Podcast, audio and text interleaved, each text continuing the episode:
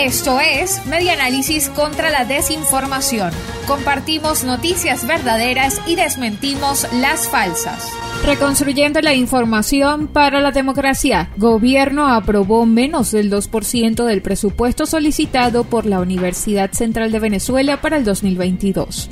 La rectora de la Universidad Central de Venezuela, UCB, Cecilia García Arocha, denunció que para el 2022 solo aprobaron el 1,32% del presupuesto solicitado por esta Casa de Estudios Universitarios, reseña Radio Fe y Alegría Noticias.com. Pero esto no es nuevo. Este recorte presupuestario se viene presentando con anterioridad.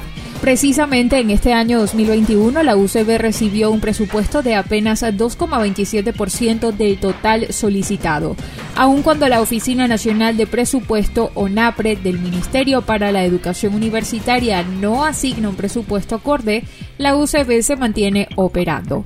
De acuerdo con las declaraciones de García Arocha, la UCB ha egresado cerca de 891 profesionales este año en las carreras de Economía, Arquitectura, Bioanálisis, humanidades, educación, medicina, pese a cualquier traba. Esto fue Media Análisis contra la Desinformación.